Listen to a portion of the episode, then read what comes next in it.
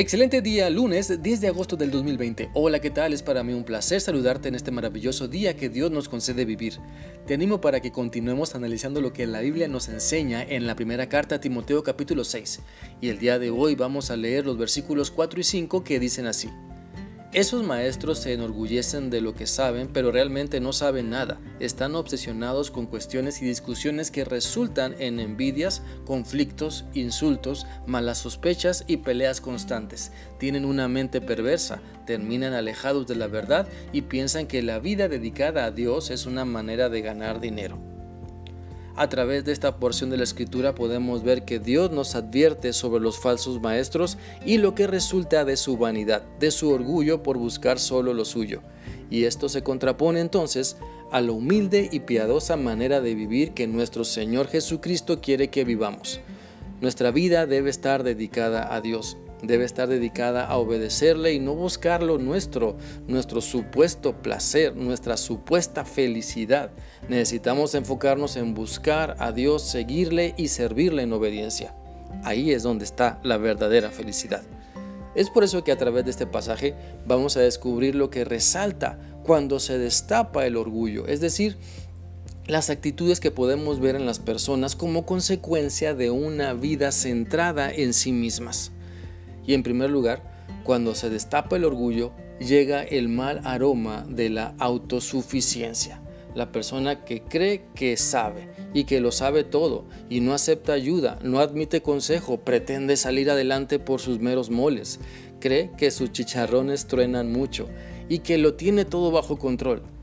El orgullo entonces cuando se deja ver siempre va aderezado con un pensamiento de omnisciencia, de que todo lo sabe y trata a las demás personas como si solo ella supiera lo mejor, como si estuviera en otro nivel. Bueno, realmente lo está, pero en un nivel de perdición, en un nivel tan bajo que ya se acostumbró al mal aroma de su orgullo autosuficiente. Mira, la Biblia nos da la solución para ese orgullo que nos aleja de Dios. En un pasaje lo dice.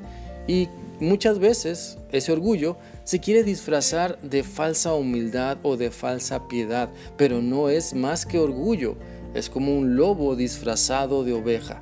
Entonces la solución que Dios nos da es reconocer que no sabemos nada y que Dios lo sabe todo y con esa actitud Él trabajará en nuestra mente orgullosa y nos hará saber el mejor camino que es la humildad.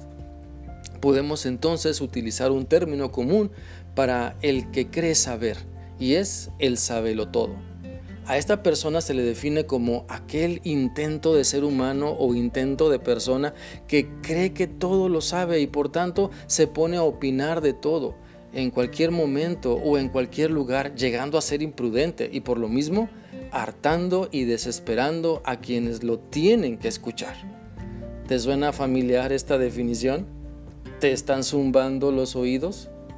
Claro que sabemos que a nadie le cae bien un sabelo todo, pero muchas veces ahí vamos, ahí vamos dejando que nuestro orgullo, que siempre es malsano, nos lleve a hartar y a desesperar a las demás personas porque creemos que solo nosotros podemos hablar, porque pensamos que solo nosotros sabemos más del tema, porque creemos que mis comentarios y opiniones son los mejores y por lo tanto dignos de ser escuchados y valorados y aplaudidos con un amén.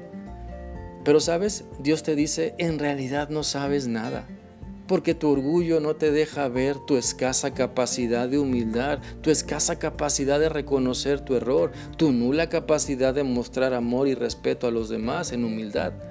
Por eso, no te enojes más, no te creas que lo sabes todo, no te apartes a una orilla y te pongas a hacer berrinche. Mejor despeja tu mente del orgullo con la palabra de Dios y ponte la humildad para que puedas dejar de pensar que tú todo lo sabes, para que dejes de pensar que si no abres la boca es una pérdida de tiempo.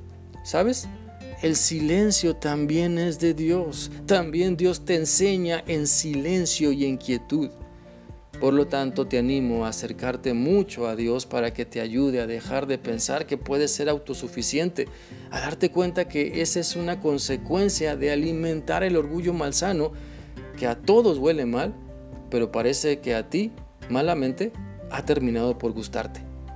El día de mañana seguiremos analizando este pasaje para, para permitir que Dios siga trabajando en nuestra vida y nos ayude a desechar el orgullo que siempre nos aleja de su voluntad. Mientras tanto, te animo para que permitas que Dios te siga mostrando su voluntad a través de este pasaje y de toda su palabra.